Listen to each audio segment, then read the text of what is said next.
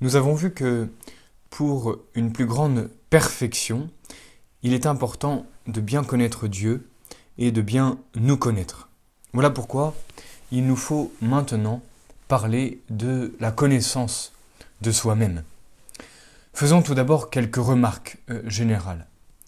Pour que la connaissance de soi-même soit plus efficace, il faut qu'elle embrasse tout ce qui se trouve en nous, c'est-à-dire nos qualités, nos défauts, les dons naturels, les dons surnaturels, nos attraits aussi, ainsi que les répugnances, avec l'histoire de notre vie, nos fautes, nos efforts, nos progrès. Et tout cela étudié avec une conscience droite, éclairée bien sûr par la foi. Il faut donc constater sincèrement, sans fausse humilité, toutes les qualités que le bon Dieu a mises en nous, non pas pour nous en glorifier, mais bien sûr pour en exprimer notre reconnaissance envers leur auteur, c'est-à-dire lui rendre grâce et les cultiver euh, avec soin. Ce sont des talents qu'il nous a confiés et il nous en demandera compte, comme Jésus nous le dit dans la fameuse parabole des talents. Le terrain à explorer est donc très vaste en nous, puisqu'il comprend et les dons naturels et les dons surnaturels. Ce que nous tenons plus directement de Dieu, ce que nous avons reçu de nos parents, de notre éducation, ce que nous devons à nos propres efforts personnels, tout cela soutenu par la grâce. Mais il faut aussi se mettre courageusement en face de ces misères et de ces fautes. En effet, euh, n'oublions pas que nous sommes tirés du néant et que nous y tendons sans cesse. Nous ne subsistons ni ne pouvons agir que par le concours incessant de Dieu. Attirés au mal par la triple concupiscence dont nous avons déjà parlé, nous avons augmenté cette tendance par nos péchés actuels et les mauvaises habitudes qui en sont le résultat. Il faut donc humblement le reconnaître et sans découragement se mettre à l'œuvre avec la grâce de Dieu pour guérir ces blessures par la pratique des vertus chrétiennes, afin de nous rapprocher ainsi de la perfection de notre Père céleste. N'oublions pas que le saint, ce n'est pas celui qui ne tombe jamais, mais bien celui qui se relève toujours. Ou alors, comme le dit le saint curé d'Ars, tous les saints n'ont pas tous bien commencé, mais ils ont tous bien fini, justement grâce à cette bonne connaissance de Dieu et d'eux-mêmes.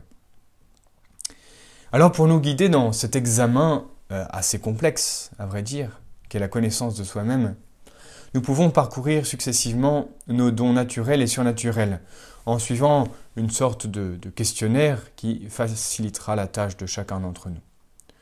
Pour ce qui est des dons naturels, nous pouvons nous demander, sous le regard de Dieu, quelles sont les tendances principales qui semblent caractériser nos facultés, c'est-à-dire notre intelligence, notre volonté, notre imagination, notre mémoire. Euh, justement, se demander, eh bien, par quoi sont-elles euh, plutôt envahies ou attirées Par exemple, par rapport à notre sensibilité, est-ce elle qui domine chez nous ou est-ce la raison et la volonté? Pour ce qui est de nos dons surnaturels, il faut remarquer que la grâce de Dieu est très varié dans son mode d'opération. Il importe donc d'étudier son action spéciale dans notre âme. Comment répondons-nous aux attraits qu'elle nous donne pour telle ou telle vocation, pour telle ou telle vertu, tel effort que je dois faire? Il faut aussi nous rendre compte de nos résistances à la grâce, de nos défaillances, de nos péchés pour les regretter sincèrement, les réparer et les éviter à l'avenir. Alors, parlons maintenant des moyens propres à obtenir cette connaissance de soi-même. Remarquons d'abord que la connaissance parfaite de soi-même est chose très difficile. Attirés comme nous le sommes par les choses du dehors, nous n'aimons pas beaucoup entrer dans notre intérieur, dans notre vie intérieure. En tout cas, cela nous est assez complexe, parce qu'il nous faut examiner ce petit monde invisible, et cela ne nous est pas très naturel. Et en plus orgueilleux que nous sommes, nous aimons encore moins constater nos défauts. Ces actes intérieurs sont très complexes, puisque, comme le dit Saint Paul, il y a comme deux hommes en nous, et souvent, il y a bien sûr conflit entre les deux, le vieil homme et l'homme nouveau. Pour démêler ce qui vient de la nature et ce qui vient de la grâce, pour démêler ce qui est volontaire de ce qui ne l'est pas, il faut beaucoup d'attention, de perspicacité, de loyauté, de courage même. Ce n'est que peu à peu que la lumière se fait tout au long de notre vie, une connaissance en amène une autre, et celle-ci prépare la voie à une connaissance plus approfondie encore. Il faut bien sûr être très patient et ne pas lâcher ces examens de conscience justement qui nous permettent d'arriver à cette connaissance de soi-même.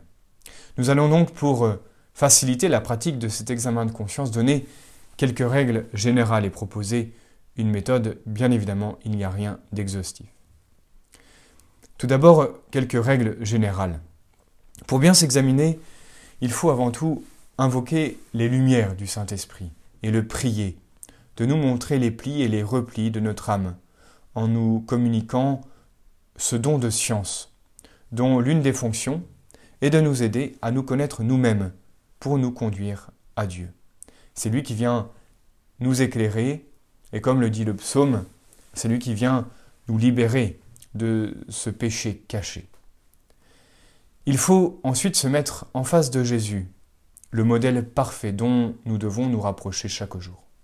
Alors nos défauts et nos imperfections apparaîtront beaucoup plus clairement par le contraste que nous remarquerons entre nous et ce divin modèle qu'est le Christ.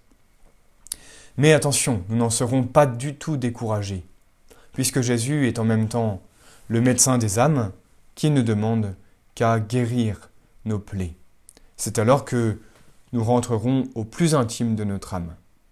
Et des actes extérieurs nous remonteront aux dispositions intérieures qui les inspirent. Par exemple, si nous avons manqué à la charité, nous nous demanderons si c'est par légèreté, ou alors par envie ou jalousie, ou tout simplement pour faire de l'esprit. Voyez, des actes extérieurs, nous remontons aux actes intérieurs de notre âme. Enfin, voyons la méthode pour examiner sa conscience. Tout le monde reconnaît que Saint Ignace les a beaucoup perfectionnés. Dans ces fameux exercices spirituels, il distingue avec soin l'examen général de l'examen particulier. Le premier porte sur toutes les actions de la journée, alors que le second, l'examen particulier, porte sur un point spécial, c'est-à-dire sur un défaut que j'ai à corriger ou une vertu que j'ai à cultiver. C'est important, donc, lors de notre examen de conscience, de faire en même temps ou de manière distinguée ces deux sortes d'examens. Pour que l'examen de conscience, général ou particulier, puisse nous unir à Dieu plus étroitement, il doit être accompagné de sentiments ou dispositions qui sont pour ainsi dire l'âme de cet examen. Il faut tout d'abord avoir un sentiment de vivre reconnaissance à l'égard de Dieu, qui pendant tout le jour nous a enveloppés de, sa providence. Ce sentiment produira en nous une contrition loyale, et de là naîtra la volonté ferme d'expier et de nous réformer. Enfin, c'est pour implorer ce secours divin que nous terminerons par une prière, d'autant plus humble et plus pressante que la vue de nos péchés nous a rendus plus défiants de nous-mêmes. En conclusion, donc, rappelons-nous que la connaissance de Dieu et de nous-mêmes ne peut que favoriser l'union intime et affectueuse entre notre âme et notre Créateur. En effet, nous trouvons en lui tout ce qui nous manque, et lui, en tant que notre Père, s'incline vers nous pour nous envelopper de son amour et de ses bienfaits et verser dans notre âme toutes ces forces dont nous avons besoin pour lui ressembler euh, davantage.